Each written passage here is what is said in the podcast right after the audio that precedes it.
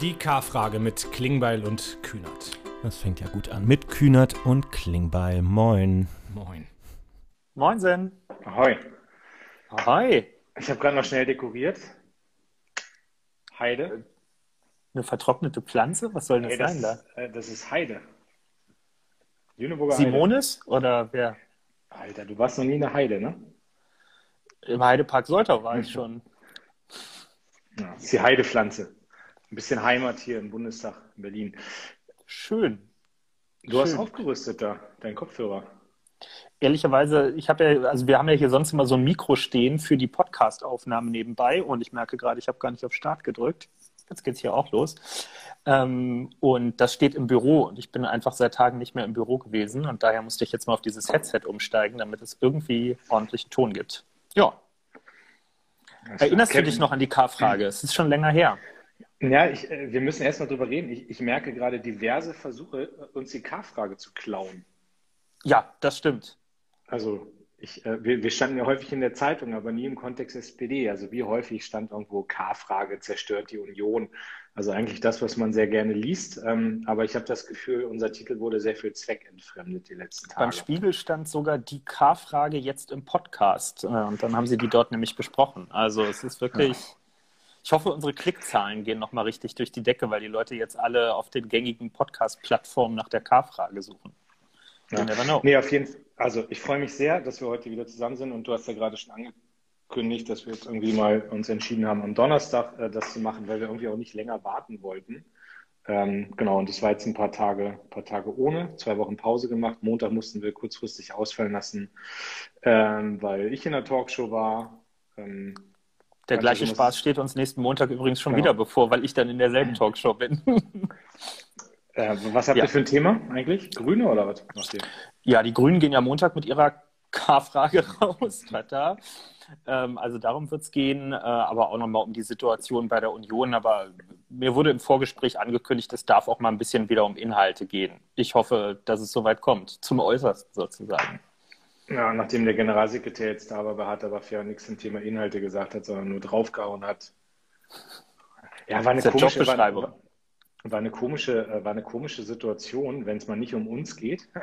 Und, äh, und dann, ich weiß nicht, ob du es gesehen hast, aber dann hatten sie ja den Markus Blume, meinen Kollegen von der CSU, und den ähm, Reul, ich weiß gar nicht, wie der mit Vornamen heißt, den, den äh, Herbert Reul.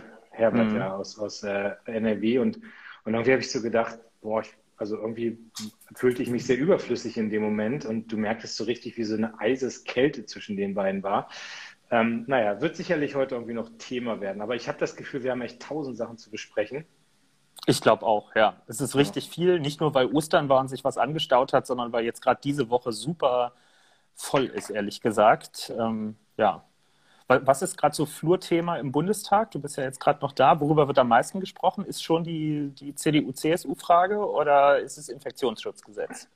Mm, naja, also, also ich würde schon sagen, dass es gerade ganz viel ums Infektionsschutzgesetz geht und auch die konkrete Ausgestaltung. Also ich hast ja auch mitgekriegt, also die Frage, darf man nach 21 Uhr noch, äh, noch joggen gehen oder darf man irgendwie noch Gassi gehen mit dem Hund oder spazieren gehen und so. Also ist auch eine schwierige Diskussion. Ähm, und ich will das auch gar nicht karikieren, aber da, da gibt es schon viel Meinungsbildung zu, auch weil ich, und ich muss auch sagen, mich erschreckt es auch. Also wenn ich heute Morgen die Zahlen höre, die Inzidenzen, wie es hochgeht, wenn ich hatte ähm, jetzt auch, ähm, darf ich hier glaube ich sagen, ich hatte vorhin irgendwie ein Telefonat, wo der Alexander Jorda auch mit dabei war, den, den du ja auch kennst, der, der ein ganz engagierter Mensch im Pflegebereich ist, der selbst auch Pflegerbereich ist, der so ein bisschen auch erzählt hat, Einblicke gegeben hat von den Intensivstationen, so was da los ist und das ist dann krass, ne? Also das bewegt mich ja auch, weil ich irgendwie gehofft hatte, dass wir so über den Berg sind. Und jetzt merkst du gerade, das geht in die andere Richtung. Also das Infektionsschutzgesetz ist schon sehr ernsthaft hier auch diskutiert bei, bei den SPD-Leuten und ich glaube auch bei anderen Fraktionen. Bei der CDU geht es natürlich nur um äh, Laschet oder Söder. Ne? Und wenn hier den Unionskollegen über den Weg läufst, dann klar, dann piesagst du die auch mal, dann fragst du so, was macht er denn jetzt? Wie, wie, wie kriegt ihr das denn gelöst? So, also das ist ja eine Herkulesaufgabe.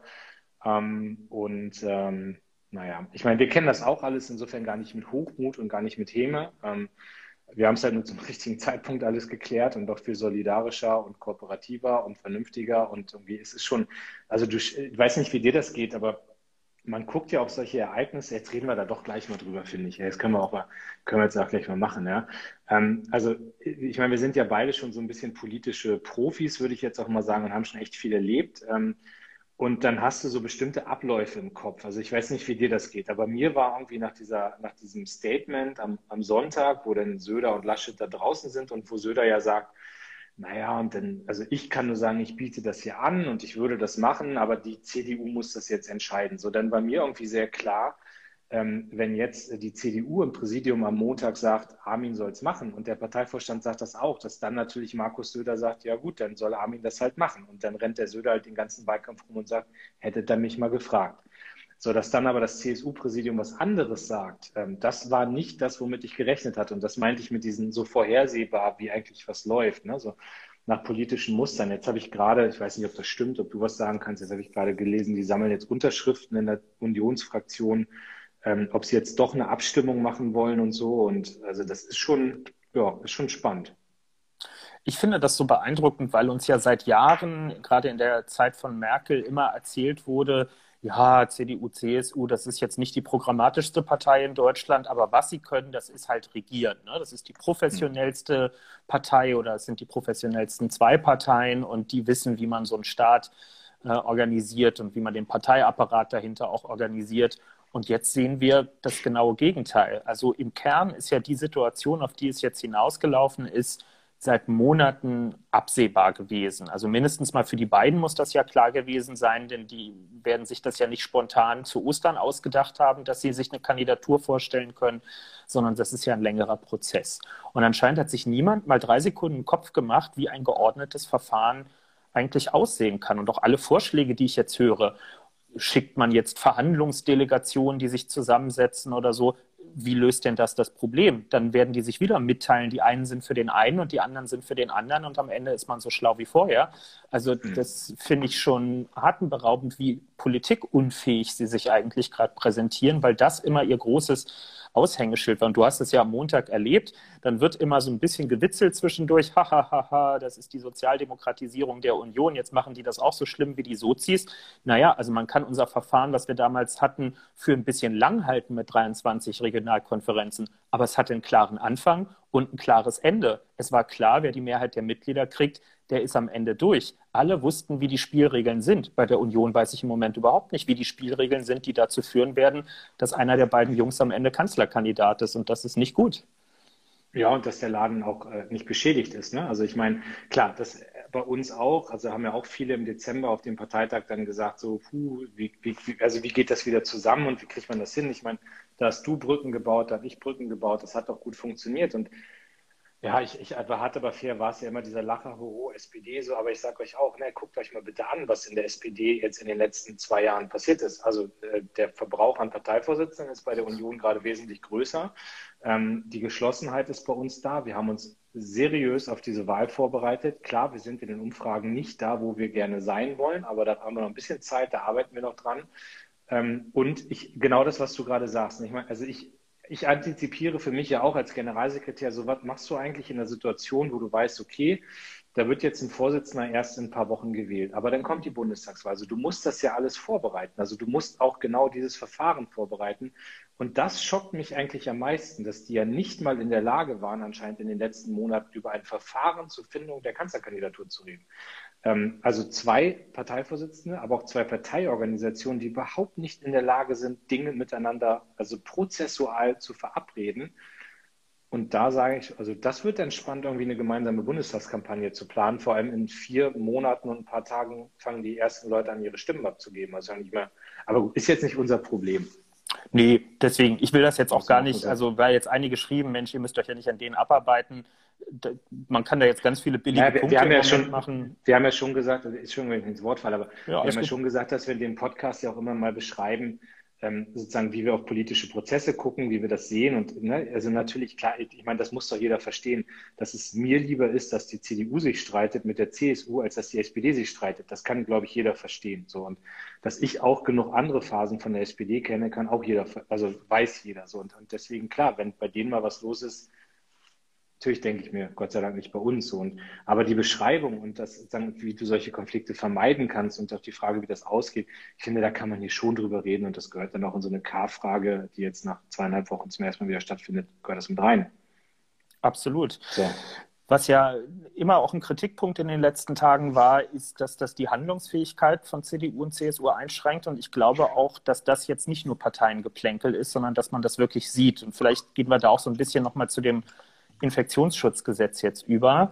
Ähm, ist ja kein Zufall, dass es, dass es Olaf gewesen ist, der am letzten Wochenende angekündigt hat, dass äh, dieses äh, Schneckenrennen einiger Bundesländer, wer bewegt sich am langsamsten bei dem Einsetzen von Maßnahmen gegen äh, die Pandemie, dass dem jetzt mal ein Ende gesetzt werden soll mit einer bundeseinheitlichen Regelung über das Infektionsschutzgesetz, wovon auch dann keiner mehr abweichen kann, dass also klar ist, wenn man über die 100er-Inzidenz drüber geht, denkt man sich nicht aus und sagt, Edgy Badge, ich bin jetzt Modellregion und jetzt geht doch noch alles viel länger, sondern dann wird es halt auch mal verbindlich gemacht. Aber das dauert jetzt noch ein paar Tage, bis das durch ist. Und ehrlicherweise, die Zahlen galoppieren uns davon zeitgleich. Wir haben jetzt, glaube ich, heute irgendwie 160er oder sogar noch mehr Inzidenz bundesweit. Ähm, das heißt, wir reden eigentlich gerade darüber, was wir was passieren soll, wenn die Zahlen über 100 gehen. Aber wir laufen gerade darauf zu, dass die Zahlen nächste Woche über 200 und zwar bundesweit drüber gehen. In manchen Regionen sind sie ja schon lange im deutlich dreistelligen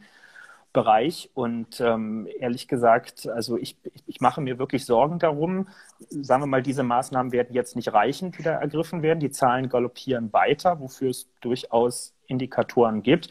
Dann werden wir, glaube ich, in ein, zwei Wochen öffentliche Diskussion darüber haben, ob jetzt nicht langsam auch mal erste Betriebe zum Beispiel zugemacht werden müssen, weil ich sehe langsam nicht mehr, was im privaten Bereich überhaupt noch passieren kann und äh, verhältnismäßig ist es dann irgendwann auch nicht mehr.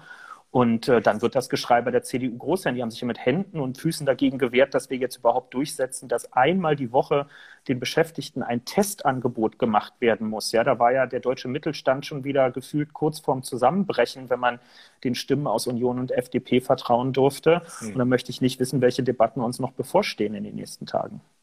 Ja, aber also ich will dir sagen, das ist ein Punkt, auf den ich schon auch sehr, also stolz ist vielleicht das falsche Wort, ja, aber also ich erlebe in meinem Umfeld ganz viele Leute, die, ähm, die auch echt durch sind, ja, die auch platt sind, die auch nach, nach wirklich, nach zig Monaten jetzt des November-Lockdowns, und das ist es ja irgendwie immer noch, äh, auch sagen, sie können nicht mehr. Und das, wo gerade Infektionen, also wir müssen über Schule reden und wir reden über die ähm, über die ähm, Unternehmer, also äh, oder die Unternehmen und die, die Arbeitswelt, ja, so das ist das Wort, was ich gerade suchte.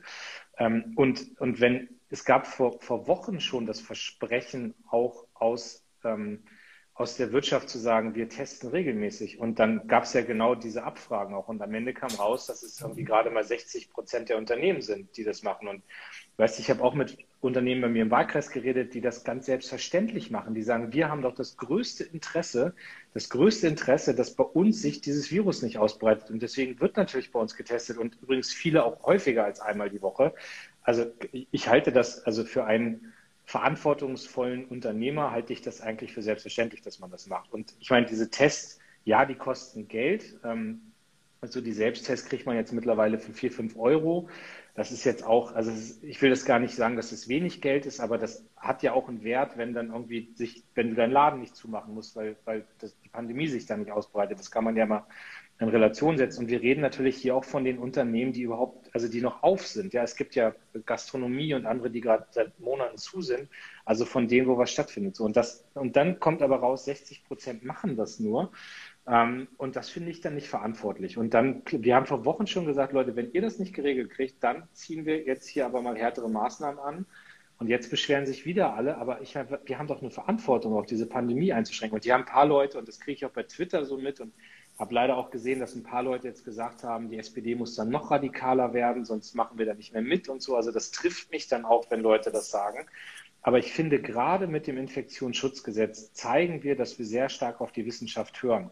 Und das ist kein einfacher Schritt. Ne? Also auch ich habe lange mit mir gehadert. Will ich, dass das auf die Bundesebene gezogen wird? Soll man das den Ländern weiter überlassen? Und ich muss es hier einmal sagen, es waren dann auch gerade Leute wie Laschet und Söder, ja, die, denn, äh, die auf der Ministerpräsidentenkonferenz Sachen mitbeschlossen haben, zurückfahren in die Bundesländer, da andere Dinge dann tun. Und das hat für ein solches Wirrwarr gesorgt, dass ich glaube, der Schritt, den jetzt Merkel und Scholz auf den Weg gebracht haben, sagen, wir ziehen es auf die Bundesebene, der ist richtig. Ja, absolut. Man kann nur auch nochmal appellieren, äh, Leute, nutzt die Testmöglichkeiten. Testen löst nicht mhm. das ganze Problem, aber es stehen echt irrsinnig viele von diesen kostenlosen Tests zur Verfügung. Ich bin heute auch testen gegangen, bevor ich in den Supermarkt und so gegangen bin. Ja, das geht super schnell. Man hat nach 20 Minuten das Testergebnis auf dem Smartphone äh, drauf. Also wir haben hier in Berlin wöchentlich Kapazitäten für 900.000 kostenlose Tests. 500.000 werden im Moment etwa genutzt. Und das zeigt, da ist auf jeden Fall noch Luft nach oben. Ich bin aber auch echt froh. Ich habe eben noch mit Carsten Schneider, mit unserem parlamentarischen Geschäftsführer telefoniert, ähm, dass ihr da auch als Fraktion klar sagt, ähm, bevor jetzt auch noch die letzten Freiheiten im privaten Bereich weg sind, sind jetzt mal andere dran. Ja, also natürlich mhm. erkennen wir an, dass äh, die Wissenschaft uns klar sagt, Ausgangssperren bringen einen Effekt, aber sie bringen ihn ja nicht dadurch, dass Leute nicht mehr mit dem Hund um den Block gehen, sondern es ist ja Mittel zum Zweck. Es geht ja eigentlich darum, zu verhindern, dass Leute spät abends noch in den Wohnzimmern von Freundinnen und Freunden bei einer guten Flasche Wein sitzen. Ähm, und das kann man aber auch anders verhindern, indem man zum Beispiel abends diese Gästeregelung im privaten Haushalt auflöst. Aber dass ihr sagt, man muss noch um den Block gehen können, auch mit Leuten aus dem eigenen Haushalt zusammen, man muss noch um 22 Uhr joggen gehen können. Da habe ich ja Stimmen aus der CDU gehört, da hat einer geschrieben, ich war noch nie so spät abends joggen. Na, das ist ja super. Ja, ich habe auch noch nie einen Mercedes gekauft. Ja, schaffen wir jetzt Mercedes-Benz ab? Also was ist denn das für eine Art, politisch zu diskutieren? Ähm, ich finde, die, die kleinen Freiheiten, die die Leute irgendwie sich noch im Rahmen dieser Pandemie erhalten haben und die wirklich 0,0 zum Infektionsgeschehen beitragen, ja, abends allein durch die Straße laufen, das ist Effekthascherei und macht die, die noch bei Laune sind und sehr diszipliniert seit einem Jahr mitziehen, endgültig mürbe. Und das kann es jetzt echt nicht sein. Wir, haben, äh, wir sind jetzt so stark eingestiegen, dass wir gar nicht über Highlights und Lowlights geredet haben, aber irgendwie gefühlt sind wir schon drin. Ne? Also das ist so. Ähm ja, mein, mein, Lowlight zeichnet sich, glaube ich, schon ab und ist auch schon ein großes Thema in den Kommentaren unten. ich, ich habe ich hab, ich hab eine Vermutung. Was macht, mhm. eigentlich deine Wohnung, was macht eigentlich deine Wohnungssuche, Kevin? Lars, wir haben immer nur ein Lowlight die Woche. ähm, aber vielleicht, komm, ich nutze das mal als Überleitung ins Thema. Ja. Meine Wohnung, die. Eine äh, Brücke, äh, eine Brücke, die gebaut wurde jetzt. Genau, die unsere regelmäßigen Zuseherinnen und Zuseher, Zuhörerinnen und Zuhörer schon kennen, die gar nicht meine Wohnung ist, weder weil ich sie besitze, noch weil ich einen Mietvertrag für sie habe. Äh, da wurde mir jetzt mitgeteilt vor zwei, drei Wochen, die würde jetzt leider dem Mietwohnungsmarkt nicht zur Verfügung stehen, weil sich der Eigentümer entschieden hat, eine Sanierung vorzunehmen. Spoiler, diese Wohnung ist vor zwei Jahren saniert worden.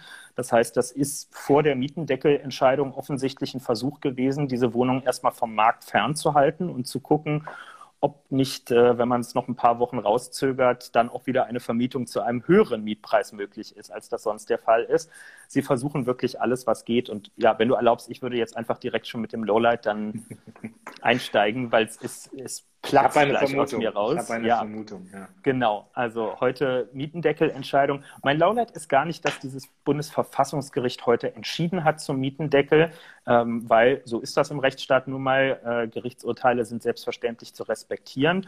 Und das Verfassungsgericht hat, das ist wichtig, glaube ich, nochmal für alle, heute nicht gesagt, dass man in Deutschland keinen Mietendeckel einführen kann. Das Verfassungsgericht hat einzig und allein über eine Frage befunden, nämlich darf ein Bundesland, in diesem Fall Berlin, äh, einen Mietendeckel einführen oder nicht. Und das ist zu dem Ergebnis gekommen, zu sagen, nein, äh, denn auch der Bund äh, wurschtelt im Thema ähm, der Mietpreisregulierung rum. Da gibt es nämlich auch schon Maßnahmen, zum Beispiel die Mietpreisbremse, die ist nett, aber bei weitem nicht ausreichend. Ähm, und da Bundesrecht immer Landesrecht äh, schlägt am Ende, sagt man sozusagen, solange der Bundesgesetzgeber nicht mehr macht als das, was er im Moment tut, kann ein einzelnes Bundesland nicht drüber hinausgehen.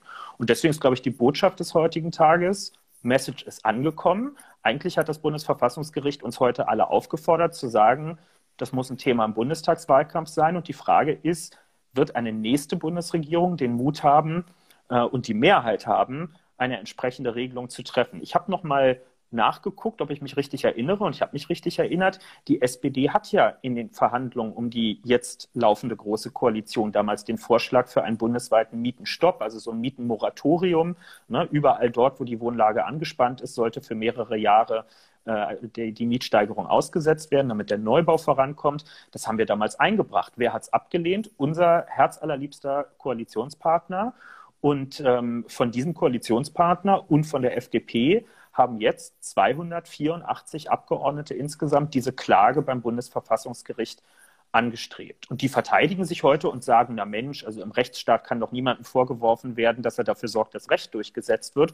Nee, das ist doch nicht der Punkt. Aber wenn man denen zuhört, womit sie begründet haben, warum sie diese Klage machen, dann ging es ihnen ja nicht um die Sorge, dass das böse Bundesland Berlin dem Bund eine Regelungskompetenz wegnimmt, sondern es ging ihm darum, dass sie ihre Kumpels in der Immobilienwirtschaft, die sie jetzt mhm. gerade wieder mit ordentlichen Wahlkampfspenden füttern, Stichwort 800.000 Euro an die Berliner CDU von Herrn Gröner, einem Bauunternehmer, dass die bald nicht mehr so große Rendite machen können, wie das in den letzten Jahren der Fall war. Und das ist der eigentliche Skandal daran, ja, dass da Abgeordnete ähm, in einem Land, in dem 60 Prozent der Menschen zur Miete wohnen, diese Leute ans Messer liefern, damit sie weiterhin ähm, eine gute Stimmung haben mit den Leuten aus der Immobilienwirtschaft. Und das ist heute einfach sehr deutlich geworden. Und ja, vielleicht magst du sagen, was dazu in unserem Programm auch nochmal drin steht oder wie du das ja, gerade Nee, ich meine, du hast es ja gerade gesagt, also ich meine, wir wollen den Mietendeckel, ne? Wir wollen, also wir haben ja viele Sachen auch drinstehen. Ich meine, du hast den Bereich ja mit, mit verantwortet auch und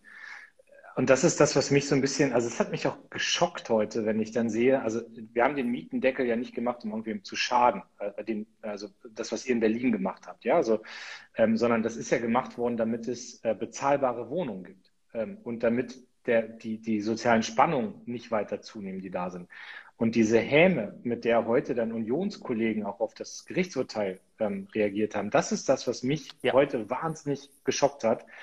Das sind die, die keine Antwort geben, wie die Studierenden, wie die Pflegekräfte, wie die Erzieherinnen, wie alle, die überhaupt sich eine Bude in Berlin, in München, in Hamburg oder sonst irgendwo leisten können. Das, da gibt es keine Antwort drauf von diesen Parteien. Aber in dem Moment, wo Maßnahmen die man ja in der Sache diskutieren kann, wo die scheitern, da gibt es eine Häme. Und das, das ist so, das ist ähm, diese soziale Kälte, ja, die da ist, das ist das, was mich schockt. Und ähm, also ich, ich, ich habe das Urteil mir angeguckt heute auch, du hast recht, es gibt jetzt eine Möglichkeit, dann auch das auf Bundesebene zu regeln.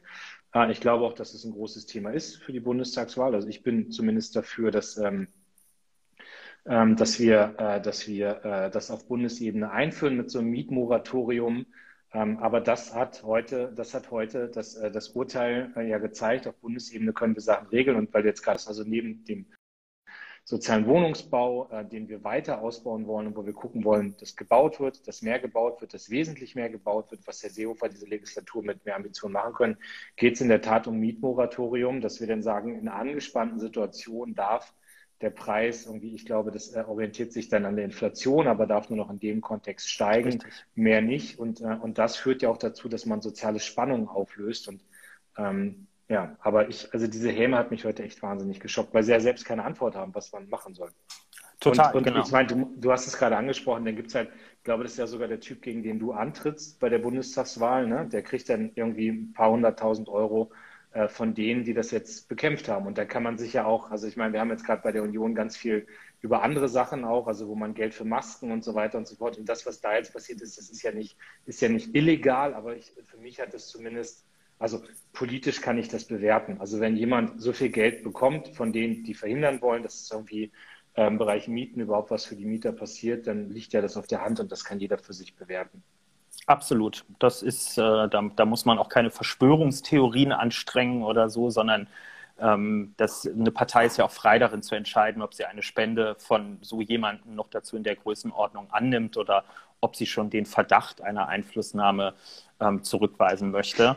Ja, und insofern, also ich glaube, das wird jetzt ein großes Wahlkampfthema in diesem Jahr werden, denn es geht nicht nur um Berlin, also der Mietendeckel, der heute zurückgewiesen wurde wegen Nichtzuständigkeit des Landes, das war der Berliner Mietendeckel, aber das, was wir wollen, gilt eben überall, wo wir angespannte Wohnlagen haben, das heißt Wohnraumknappheit und dadurch steigende Mietpreise. Und das ist eben längst nicht mehr nur Berlin, München, Frankfurt, sondern das sind viele Unistädte, das sind viele Speckgürtel äh, unserer Großstädte mittlerweile auch, wo das genauso stattfindet. Ähm, und das betrifft zig Millionen Menschen einfach äh, in Deutschland. Manche betrifft es jetzt schon und andere haben Sorge davor, dass es sie künftig ähm, betreffen wird. Und ähm, ja, da ist unsere Position eben eine ganz klare. Und gut, dass du auch nochmal das Bauen angesprochen hast, weil das war ja immer eine be beliebte Polemik auch gegen den Berliner Mietendeckel. Der baut ja keine Wohnungen, aber ihr braucht Wohnungen. Ja, es hat doch nie jemand behauptet, dass der Wohnungen baut. Äh, wir brauchen das ganze Instrumentarium. Wir brauchen sowohl die regulierenden Eingriffe in den Wohnungsmarkt, über die, äh, ach, jetzt ist hier schon da so ein Porno-Account, meine Güte, die habe ich nicht vermisst. Ähm, das hat aber, lang, hat aber lange gedauert. Also heute hat es lang gedauert, ja, genau. Hm. Ähm, wir brauchen sowohl die regulatorischen Eingriffe mit diesem Moratorium, wir brauchen stärkeren Schutz vor Luxussanierung und ähm, Entmietung. Ne, das ist ja was, wo wir jetzt gerade noch beim Baugesetzbuch mit der Union kämpfen. Da kann man vielleicht auch mal so einen Einblick geben. Ne? Wir verhandeln gerade mit denen darum, wie wir Mieterinnen und Mieter besser davor schützen können, dass ihre Mietwohnungen in Eigentumswohnungen umgewandelt werden und sie damit entmietet werden. Großes Problem bei mir in Berlin. Wir haben mehrere tausend, zehntausend Wohnungen in den letzten Jahren verloren. Und da laufen CDU-Leute rum, die wollen mit uns aushandeln, dass, das, äh, dass dieser Schutz erst ab einem Wohnungsbestand von zehn Wohnungen aufwärts gilt, weil bis zu zehn Wohnungen sei man nach der Vorstellung der Union ein Kleinvermieter ich habe manchmal den Eindruck, die CDU versucht, alles populär zu machen, indem sie klein davor setzen. Ne? Das kommt immer so aus diesem kleine Leute-Ding. Zehn Wohnungen. Wer besitzt denn bitte schön zehn Wohnungen? Also es ist jetzt kein Verbrechen, aber damit ist man jetzt wirklich, also das ist keine Krankenschwester, das ist kein Steuerfachangestellter oder so, der zehn Wohnungen besitzt.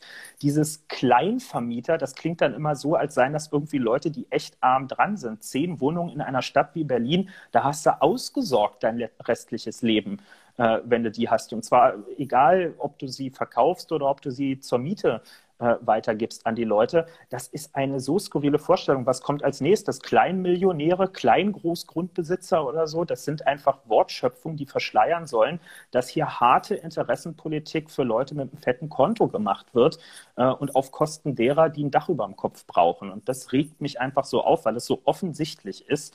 Ähm, und deswegen habe ich Bock äh, auf dieses Thema im Wahlkampf. Das merkt man vielleicht auch. Ja. Also großes, großes Lowlight auf jeden Fall. Ich habe gerade kurz überlegt, was meins ist. Ähm, es ist aber auch wahnsinnig viel passiert in den letzten zweieinhalb Wochen. Aber so, so ganz spontan ähm, fällt mir ein, ähm, äh, die, die Kandidatur von Hans-Georg Maaßen für den Deutschen Bundestag. Also das ist so eine Sache, ähm, will ich jetzt auch gar nicht so lang drüber reden, aber das Ding finde ich schon sehr krass. Also das, also der Typ, wo ich, ich will es nochmal sagen, ich bin stolz wie Bolle, dass wir den rausgedrängt haben aus dem Amt des Verfassungsschutzpräsidenten, übrigens mit einem ganz vernünftigen Nachfolger, muss man auch sagen, aber ähm, die ganzen Tweets, also er hat mich mittlerweile geblockt, deswegen kann ich nicht mehr, kann ich mich nicht mehr lesen, was Hans, Hans, Hans ja, so, so, gehen, so gehen halt solche Leute mit Kritik um. Ähm, äh, aber ich, also ich meine, der hat ja also sowas von einem rechten Rand und einem rechtsextremen Rand gefischt. Ähm, und also und dann irgendwie Mark Hauptmann tritt wegen Maskenaffäre zurück und jetzt haben irgendwie schon zwei größere ähm, Ortsverbände oder sowas da, glaube ich, Hans-Georg Maaßen unterstützt. Ob er Kandidat wird, steht noch nicht fest. Das muss man fairerweise dazu sagen. Aber alles, was ich höre, ist, dass das Ding eigentlich ziemlich sicher ist. Übrigens jemand, äh, ich glaube, du hast es neulich mal rausgesucht, ne, wo Armin Laschet vor kurzem noch gesagt hat, den müsste man aus der Partei rausschmeißen.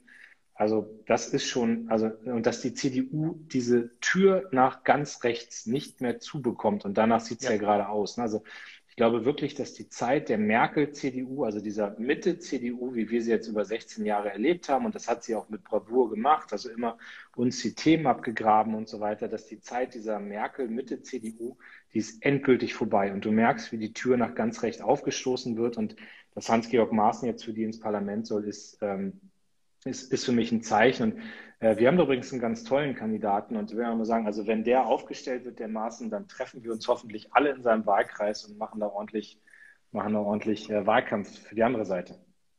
Also für alle, die das nicht wissen, unser Gegenkandidat, also es geht ja um den Wahlkreis, ich glaube Schmalkalden, Meiningen, Suhl, das ist da so äh, südwestliches Thüringen. Unser Gegenkandidat ist Frank Ulrich und für einige, bei denen jetzt es vielleicht klingelt, Frank Ulrich, da war doch mal was. Frank Ulrich, der langjährige Biathlon-Profi und äh, auch äh, Olympiasieger früher, äh, der tritt für die SPD dort genau in diesem Wahlkreis an. Das stand auch vorher schon fest.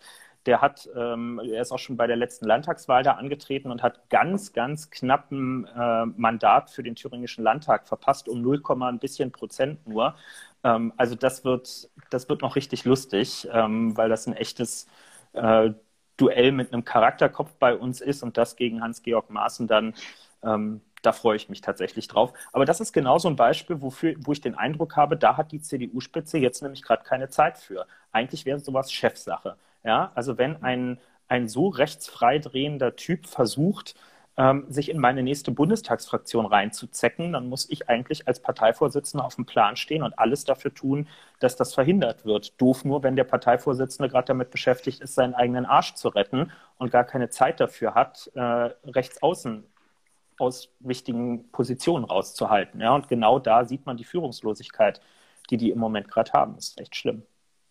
Ja. Lars, ich habe ein ganz schnelles Highlight, wenn du magst. Sag mal. Äh, bei mir sind alle Großeltern mittlerweile doppelt geimpft und ich bin super happy. Also jetzt ist auch die letzte Zweitimpfung mittlerweile durch. Siehst du, ich habe gerade gesehen, Merkel wird morgen auch geimpft. Mit AstraZeneca, ich, jawohl. Ja, aber ich, okay, ich, äh, ja, also meine Großeltern leben nicht mehr, insofern habe ich diese Erfolgsgeschichten nicht.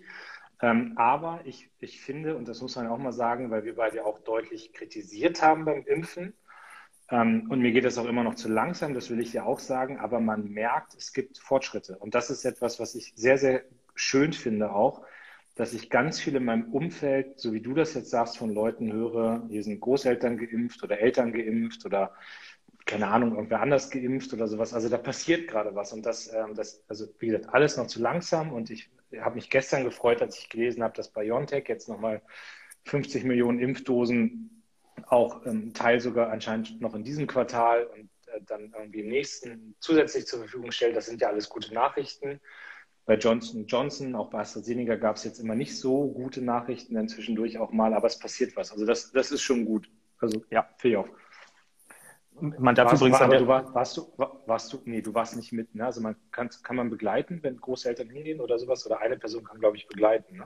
Ja, aber das war jetzt auch gar nicht nötig. Ähm, wir haben ja eine wirklich super Regelung in Berlin. Ne? Die werden ja mit Taxi zu Hause abgeholt und da zum Impfzentrum hingefahren. Also wir haben ja da so ein Win-Win-Ding draus gemacht. Die Taxibranche leidet ja auch ziemlich hart und äh, fährt jetzt die ganzen Seniorinnen und Senioren dann zum Impfzentrum.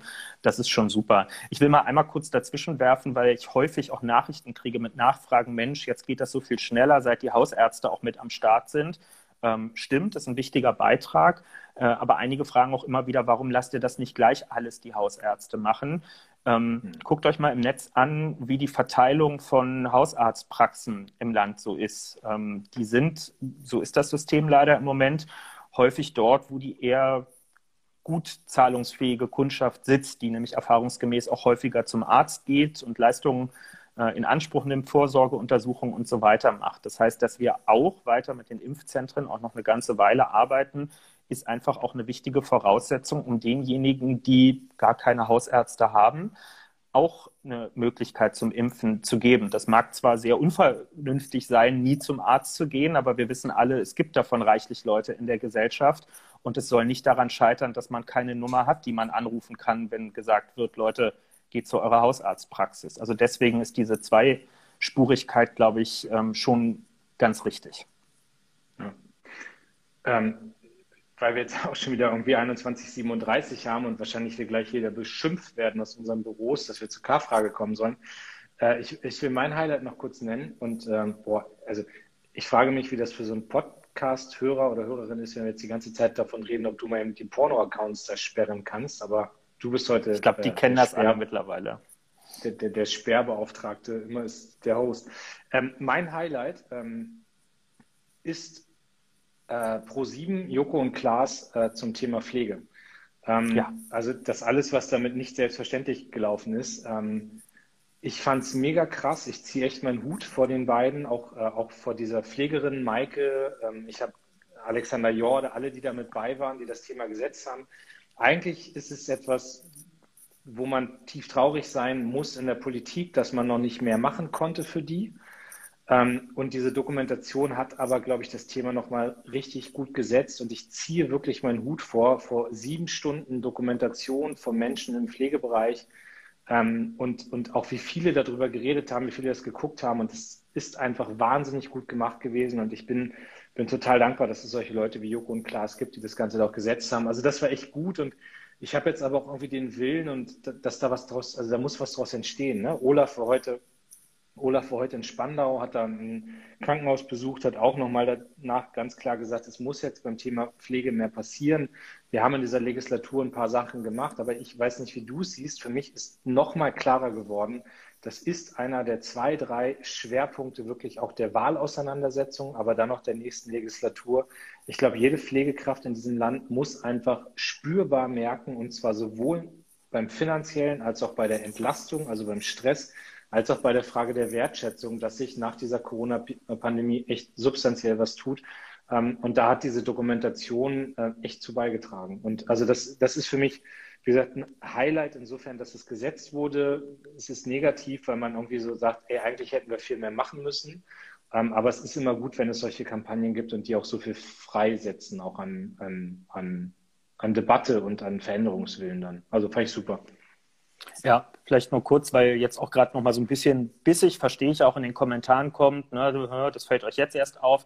Äh, nee, fällt uns auch schon länger auf. Ich selber habe schon ganz früh, auch als Juso-Vorsitzender, Pflegeeinrichtungen in Gummersbach war ich damals in einer alten Pflegeeinrichtung gewesen, ähm, um da mal ein bisschen in den Betrieb reinzugucken und mich mit den Leuten auch zu unterhalten, weil man ja auch wirklich einfach viele Fragen hat. Also zum Beispiel frage ich mich auch immer, warum sich da so wenig Beschäftigte in der Gewerkschaft organisieren ähm, was ja zweifelsohne helfen würde, ähm, bessere Verhandlungspositionen ähm, auch zu haben. Aber ich habe es danach auch besser verstanden, ne? wenn man über Jahre Enttäuschungen erlebt und äh, am langen Arm verhungern gelassen wird, dass man dann irgendwann auch, auch aufgibt. Deswegen flüchten ja auch viele aus dem Berufsfeld. Ne? Wir haben letztes Jahr wieder 9000 Pflegekräfte verloren unter der nochmal höheren Belastung der Corona-Pandemie. Das ist schon klar. Aber man hat ja spätestens jetzt gesehen, nachdem dann auch der Tarifvertrag ähm, für die Altenpflege geplatzt ist, der ähm, allgemeinverbindliche, der da vor ein paar Wochen verhandelt werden sollte, weil die Caritas das mehrheitlich gestoppt hat. Mit Bitte, bitte ist es nicht mehr getan. Und ja, jetzt haben alle in der Politik in Deutschland mittlerweile gesagt, Applaus reicht nicht. Danke, haben wir jetzt verstanden. Okay. Alternative zu Applaus sind im Rechtsstaat Gesetze. So, und deswegen geht es jetzt eben darum, ähm, flächendeckende Tarifverträge, ähm, die Allgemeinverbindlichkeit von Tarifverträgen auch zu erleichtern, ja, gerade für diese schlecht bezahlten und schlecht organisierten Arbeitsbereiche wie die Pflege. Das sind einfach Grundvoraussetzungen, ohne die eine nächste Bundesregierung aus meiner Sicht gar nicht zustande kommen darf. So, machen wir K-Frage? Ja. Ja, oder wollen wir noch über Dieter Bohlen gegen Thomas Gottschalk oh. oder Hansi Flick gegen Hassan Salihamidzic oder? Nee, nee, es ist, es läuft so viel Mist irgendwie im Moment wieder. Was, was ist jetzt die neue Sat1-Serie da? Promis unter Palmen läuft jetzt, glaube ich, gerade. Das ist auch wieder direkt mit einem schönen Homophobie-Skandal losgegangen. Nee, lass uns das auslassen. Da ist die K-Frage. Komm, die nehmen wir von Bianca. Die K-Frage. Ähm, was ist alles von der Kunstfreiheit gedeckt, ist die K-Frage diese Woche. Wow, das ist ja mal was ganz anderes. Äh, also für, für, für die wenigen Menschen auf der Welt, die uns noch nicht kennen und vielleicht heute tatsächlich das erste Mal zugucken oder zuhören, äh, wir kriegen jede Woche aus der Community die K-Frage gestellt. Die kommt nicht von uns, die kommt auch nicht von unseren Teams, sondern die kommt aus der Community und wir kennen die vorher nicht. Deswegen könnt ihr hier live auch immer unsere Reaktion miterleben, wie wir das so finden. Und ich lese die immer gerne vor, diese Frage, weil es mir die Möglichkeit gibt, danach zu sagen, Lars, was sagst du eigentlich dazu? Ja, also ähm, ich glaube, man muss jetzt gerade nochmal ausholen, woher diese Frage kommt und worauf sie ja. antizipiert, nämlich auf einen Song, den ich äh, sehr, sehr grandios finde von Danger Dan, äh, Mitglied der, der legendären Antilopen-Gang, ähm, der äh, jetzt auch bei, bei Böhmermann in der Sendung irgendwie live performt wurde mit Igor Levit zusammen am Piano und der, ich weiß nicht, also hast du dich mit dem Song beschäftigt schon ein bisschen? Ich habe es einmal gehört, aber ich hab, bin echt genau, nicht so tief eingestiegen. Aber der, der einfach an ganz vielen Stellen irgendwie beschreibt, ähm, äh, boah, ich, also Jürgen Elsässer Antisemit zu nennen, äh, Gauland ein Reptil, das man in die Löcher zurückprügeln müsste. Ähm, also an ganz vielen Grenzen irgendwie äh, so Halt macht und dann am Ende immer sagt, na, verklagt mich doch, es ist doch dann von der Kunstfreiheit gedeckt. Also eigentlich mit dem spielt, äh, eigentlich mit dem spielt, was ähm, was, was Rechtspopulisten gerade machen, dass sie immer wieder was raushauen und dann sagen, na ja, aber es ist so irgendwie so davon, man wird das ja wohl mal sagen dürfen. Und ich, ich, ich hadere mit dem Song, das will ich dir auch sagen, weil es eine Stelle, also es gibt zwei Stellen, wo ich mich nicht hundertprozentig wohlfühle. Und deswegen habe ich jetzt auch nicht zu denen gehört, die den Song irgendwie so auf Twitter richtig hart gefeiert haben, weil es gibt eine Passage beim Thema gegen rechts, wo er sagt, ähm, der friedliche Widerstand hilft nicht mehr, am Ende braucht man dann doch Militanz im Kampf gegen rechts. Und das zweite ist so eine harte Verurteilung auch nochmal von Polizei und Rechts, also Staatsapparat, auf den man sich nicht verlassen kann, ähm, und dann werden die Beispiele eben NSU und anderes angeführt. Und das ist so ein bisschen die Debatte, die wir schon auch an anderen Stellen hatten. Ne? Also ähm, aus Sicht äh, von, von Angehörigen äh, auch, auch der NSU-Attentate kann ich total verstehen, dass so das, ähm, dass das Misstrauen in den Staat da ist, auch dass das klare Verurteilen des Staates da ist. Und das ist ja auch krass. Also wenn man sich diese ganzen Urteile, also die, das ganze Verfahren anguckt, wenn man sich die hm. Dokumentation, ich habe zwei Dokumentationen über NSU, ich habe auch ein Buch darüber gelesen, also verstehe ich total, dass da ein Zweifel im Rechtsstaat ist. Nur ich wissen alle, ich komme selbst aus einer Familie, Vater Soldat, Schwester Polizistin, wo ich natürlich dann immer aufpasse, dass es nicht zu Pauschalurteilen kommt. Und, und das ist bei mir so genau der Kipppunkt, ne? wo ich, also ich habe auch viele gesehen aus den eigenen Reihen, die den Song halt sehr gefeiert haben. Ich rate auch allen, sich das mal anzuhören, weil es wirklich erstens coole Musik, zweitens sehr intelligenter Text und drittens wirklich auch ein Kunstwerk ist dieser, dieser Song und äh, dieser ganze Text. Äh, aber das war bei mir so ein bisschen der Kippung. Ich glaube, das ist ein bisschen mit gemeint. Aber mich interessiert eure Meinung zu dem Song auch. Also ja, genau. Also schreibt immer ein bisschen rein. Ich wollte mal nachfragen in der Zwischenzeit. Äh, diese, ich diese guck mal, ob These ich die genaue Passage gerade finde. Ähm, genau. Mhm. Oder die, die Behauptung oder Feststellung ist ja alles von der Kunstfreiheit gedeckt. Greift das jetzt eigentlich gerade irgendjemand an? Hat irgendjemand Klage dagegen angekündigt? Ich habe das wirklich nicht so genau verfolgt. Das weiß ich gar nicht. Ich weiß, also ich, ich glaube, er spekuliert drauf und das ist halt das Krasse, dass er genau drauf spekuliert, dass irgendwie, also Ken Jebsen wird zum Beispiel auch erwähnt. Ne? Ken Jebsen hat irgendwie die Antilopengänge verklagt, musste dann aber die Prozesskosten auch bezahlen und so weiter und so fort. Ähm, und, äh, und der wird halt so provoziert, dass, äh, dass äh, am Ende, ich glaube, er auch sehr darauf hofft, dass er verklagt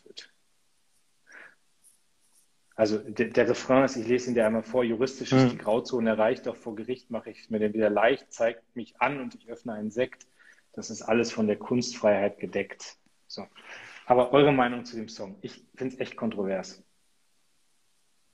Ich meine, das ist ja, wir haben ja jetzt auch ein paar Beispiele aus den letzten Jahren, wo man sieht, selbst wenn es am Ende nicht davon gedeckt ist, der Moment, wo man damit rausgeht, noch dazu mit dieser Reichweite, reicht ja als Anstoß für die Diskussion. Wenn das der, das Ziel ist, dass Leute wie wir jetzt hier darüber diskutieren, dann hat das ja schon geklappt. Ich meine, wir erinnern uns alle an das Erdogan-Gedicht von Jan Böhmermann, ähm, bei dem ja am Ende letztlich vollkommen egal war, ob irgendein Gericht das bestätigt hat oder nicht.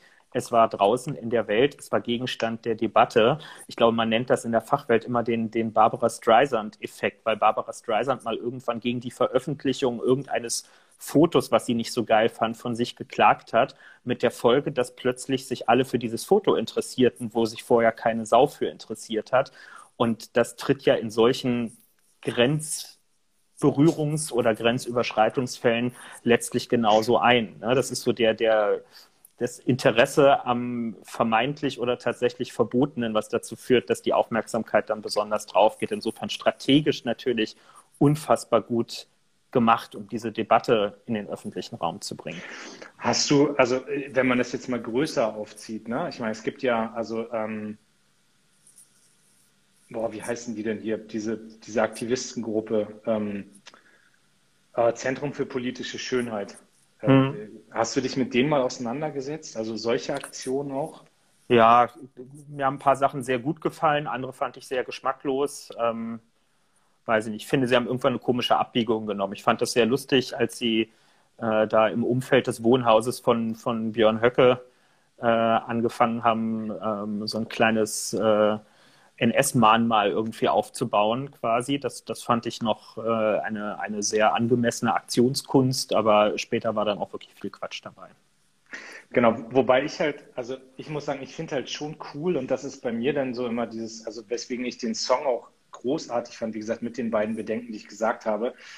Wenn wenn Kultur nicht einfach nur Unterhaltung und Ablenkung ist, sondern wenn es auch ganz konkret zum An, also zum Nachdenken anregt und wenn dann auch sogar eine politische Botschaft mit drin ist, wenn eine Message mit dabei ist. Dann, ich glaube, das fehlt mir in dieser Corona-Zeit halt auch wahnsinnig, ne? weil normalerweise hättest du gerade, wenn diese ganzen Verschwörungstheoretiker unterwegs sind, hättest du irgendwie eine breite Szene, die aufsteht und dann Widerstand auch organisiert und sich gegen diese ganzen Nazis und Reichsbürger und wer da sonst unterwegs ist, auch stellt. Und, und das schafft dieser Song schon ganz gut. Und das ist was, also ich, ich mag Kunst und Kultur immer dann, wenn sie auch rebellisch ist ne? und wenn sie zum Nachdenken anregt und so.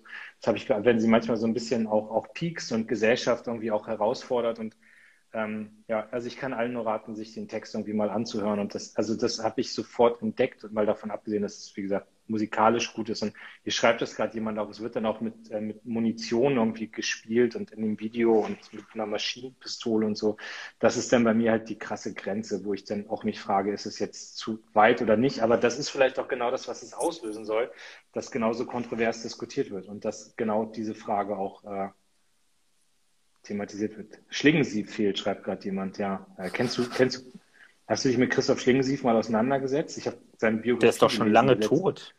Genau, er ist lange tot, aber letztes Jahr gab es eine, ähm, eine, eine, eine, krasse Biografie nochmal, die ich auch nur empfehlen kann. Wir haben vorhin auch nach Buchtipps gefragt. Ich, es gab damals diese Aktion mit äh, Helmut Kohl, da sind die irgendwie mit so ein paar Aktivisten an sein Ferienhaus gefahren und wollten das überschwemmen, indem sie sich immer irgendwie ins Wasser geworfen haben vor seinem äh, ich, ich, ich sage jetzt mal nicht, wie die Aktion damals hieß, das äh, kriege ich nachher Ärger hier. Aber Christoph Schlingensief war großartig. Nee, das ist wirklich total an mir vorbeigegangen. Ich muss ja, halt sagen, ich bist bin, du noch zu jung für. Danke, das ist sehr freundlich. Nicht so ein alter, ein Sack wie ich. Genau. Der Song ich finde, ist in der Tat von der Kunstfreiheit gedeckt. Also weil jemand fragt, also schreibt sonst nochmal gerne den, den Songnamen rein, aber das ist alles von der Kunstfreiheit gedeckt, ist, glaube ich, der komplette Titel.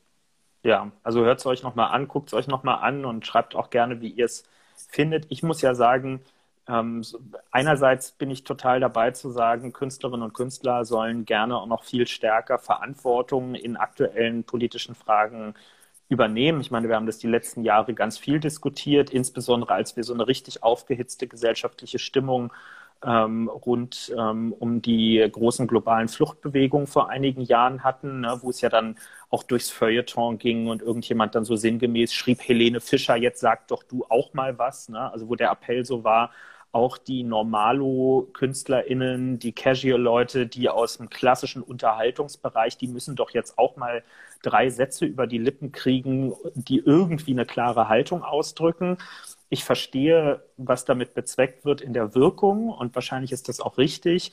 Ich muss sagen, was mein Kunstempfinden angeht, ist die Grenze oder ist der, der Draht sehr dünn hin zu so einem Cringe-Gefühl, was ich auch schnell bekomme. Ne? Also ich meine, es gibt viele KünstlerInnen, die, die sind von Natur aus sozusagen, definieren die ihre Kunst als politisch und haben immer gesellschaftskritische Aspekte drin.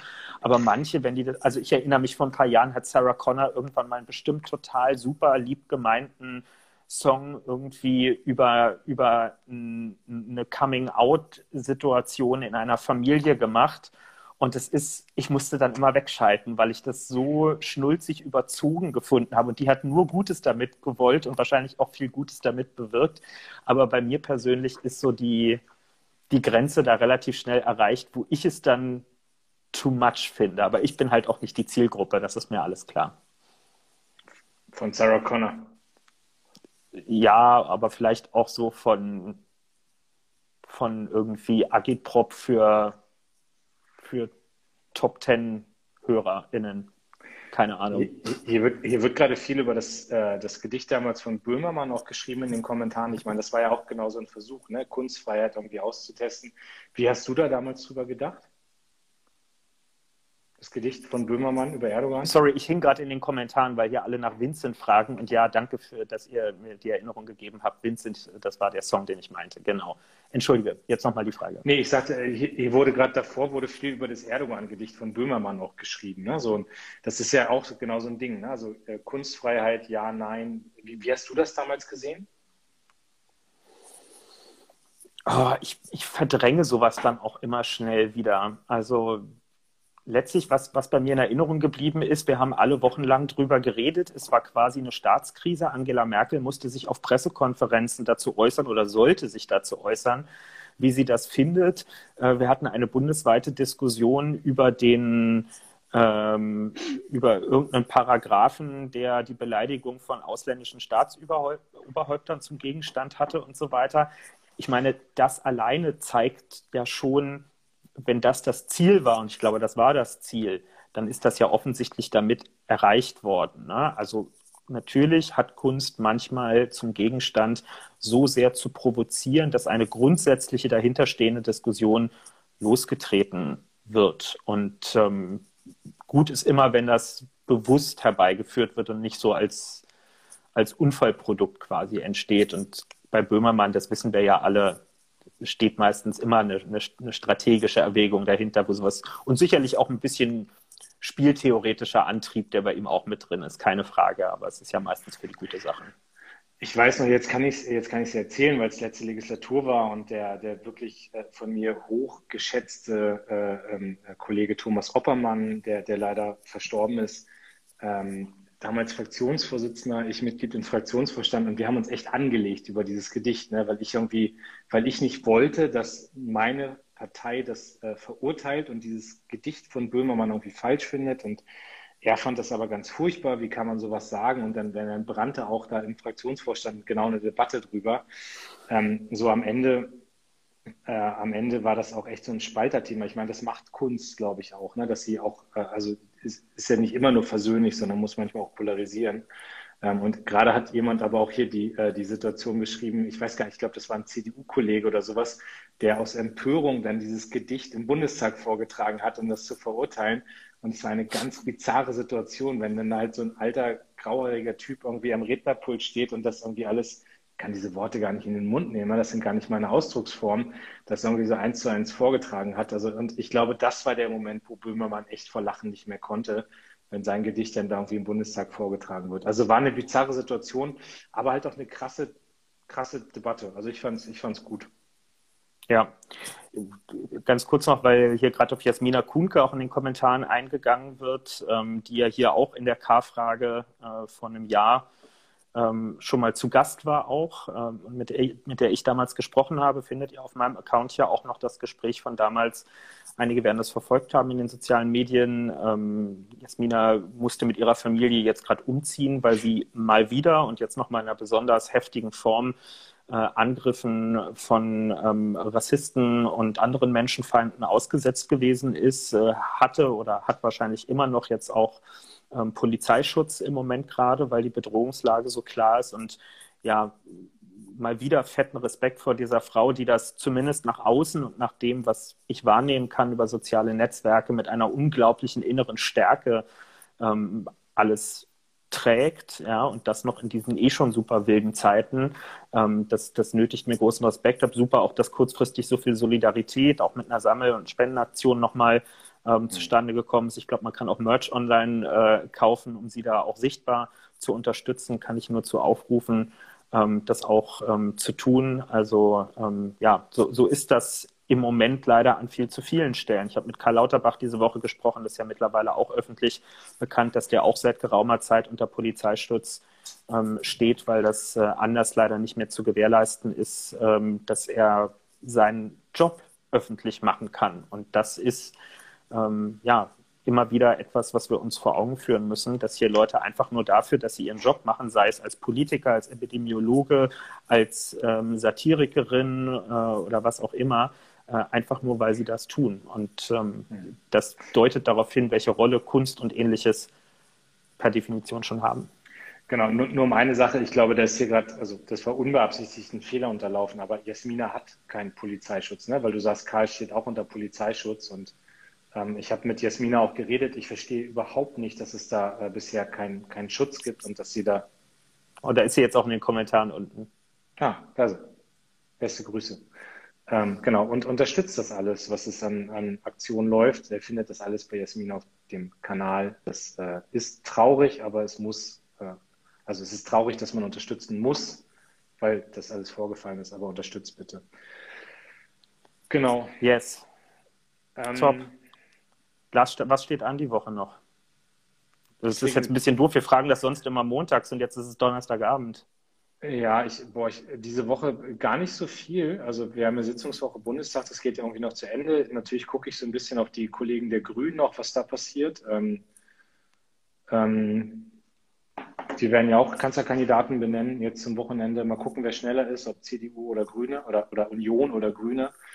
Äh, auf jeden Fall, glaube ich, bei den Grünen läuft es unfallfreier als bei der Union. Ähm, ich glaube nicht, dass Habeck und Baerbock sich am Wochenende noch in die Haare kriegen und äh, eine Abstimmung in der Fraktion herbeiführen. Nee, ansonsten ähm, läuft alles so vor sich hin. Infektionsschutzgesetz nächste Woche. Wir planen weiter die Bundestagswahl, bereiten den Parteitag vor, aber es gibt diese Woche kein gefühltes und realist, also reales Highlight, ähm, was hm. ich jetzt zumindest weiß. Aber manchmal ändert sich das ja noch und dann werde ich es nächste Woche berichten. Und bei dir?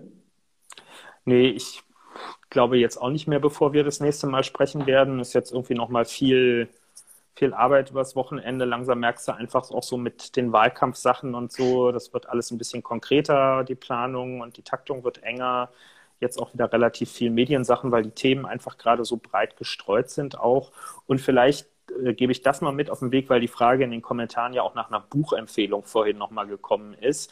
Äh, ich kann heute eine Buchempfehlung äh, in ganz eigener Sache machen, allerdings bislang nur als Vorbestellung. Am 11. Mai kommt ein neues Buch raus mit dem wunderschönen Titel ähm, ähm, ohne Rücksicht auf Verluste, also einen kurzen Hänger. Äh, und bei diesem Buch geht es um ein Thema, was zwischen Lars und mir ja auch häufig besprochen wird, nämlich um die Bildzeitung. Ähm, also, ich glaube, über 40 Jahre nachdem ähm, Günter Wallraff damals seinen Investigativreport aus dem Inneren der Bildzeitung gemacht hat, haben sich äh, Mats und Moritz, sie heißen wirklich beide so, die den Bildblog unter anderem machen, vorgenommen, ein neues Buch zu schreiben. Und es kommt am 11. Mai im Kiwi Verlag. Äh, und sie haben mich gefragt, ob ich ein Nachwort für dieses Buch schreiben möchte, aus der Perspektive eines Politikers, der Erfahrungen mit der Bildzeitung gemacht hat. Das habe ich gerne getan. Äh, also dieses sehr schöne Buch mit meinem kleinen Nachwort kann ab dem 11. Mai käuflich erworben werden. Ich sage das nicht, weil ich davon finanziell profitieren würde, sondern einfach, weil ich glaube, das sollten Menschen lesen. Gut, Achso, und das Wagenknecht-Buch ist diese Woche auch noch rausgekommen. Das bespreche ich auf Einladung Ihres Verlages nächste Woche Donnerstagabend auf Ihren Social-Media-Kanälen mit ihr. Dann werdet ihr raushören können, ob ich das alles so knorke finde, was sie da drin schreibt. Spoiler, nein. Okay, ich bin gespannt äh, darauf. Und ähm, ich bin hier nach Musiktipps gefragt worden. Also wenn du jetzt hier irgendwie Buchtipps gibst, äh, dann, dann äh, werfe ich jetzt hier ein paar Songs noch schnell rein. Äh, sage euch aber Spotify-Liste Klingbeil 2020, 2021. Abonniert das. Haben schon ein paar Leute getan. Da packe ich immer regelmäßig neue Musik drauf. Äh, eine Sache, ähm, die ich dringend empfehlen kann, äh, Berliner Künstler oder ich weiß gar nicht, ob Berlin, aber Betteroff heißt er, also B-E-T-T-E-R-O-V, hat mir derjenige empfohlen, der ähm, äh, Fotos gemacht hat für die Wahlplakate, ähm, also der Fotograf. Ich glaube, wir hatten den gleichen sogar. Ähm, also geiler Song, Viertel vor irgendwas, äh, kann ich nur empfehlen, sich das anzuhören. Und dann entdeckt, auch findet ihr auch auf meiner Playlist, ein großartiger deutscher Hip-Hopper, heißt Conny mit C, also C-O-N-N-Y. Drake ist auch nicht glücklich. Ein großartiger Song, äh, geht um Depressionen und um die Frage, ob man glücklich ist im Leben und so weiter und so fort. Also Text mit Inhalt. Hört euch das gerne an. So long. Das war unser Beitrag zur Kultur am heutigen Tag. So. Alle, alles von der Kunstfreiheit gedeckt. Dann. Absolut. Ähm, dann äh, dir einen entspannten Abend. Den werde ich haben. Es läuft Markus Lanz und es sind mal wieder zwei Leute von CDU und CSU zu Gast. Die Festspiele gehen weiter. Aber dafür gibt es irgendeine Talkshow heute, wo, äh, wo Olaf und Karl Lauterbach äh, sind. Maybrit Illner läuft jetzt gerade. Wir müssen sofort umschalten. Genau. Alles klar. Also guckt nach äh, Kevin und Lars, jetzt Karl und Olaf ist sehr männerlastig, aber das ändern wir auch nochmal. Und ähm, irgendwann sehen wir uns dann wieder, eventuell Montag, wenn Kevin wieder rausfliegt bei Hart aber fair, oder irgendwann anders. Bis bald. Macht's gut, schön, dass ihr dabei wart. Ciao. Tschüss.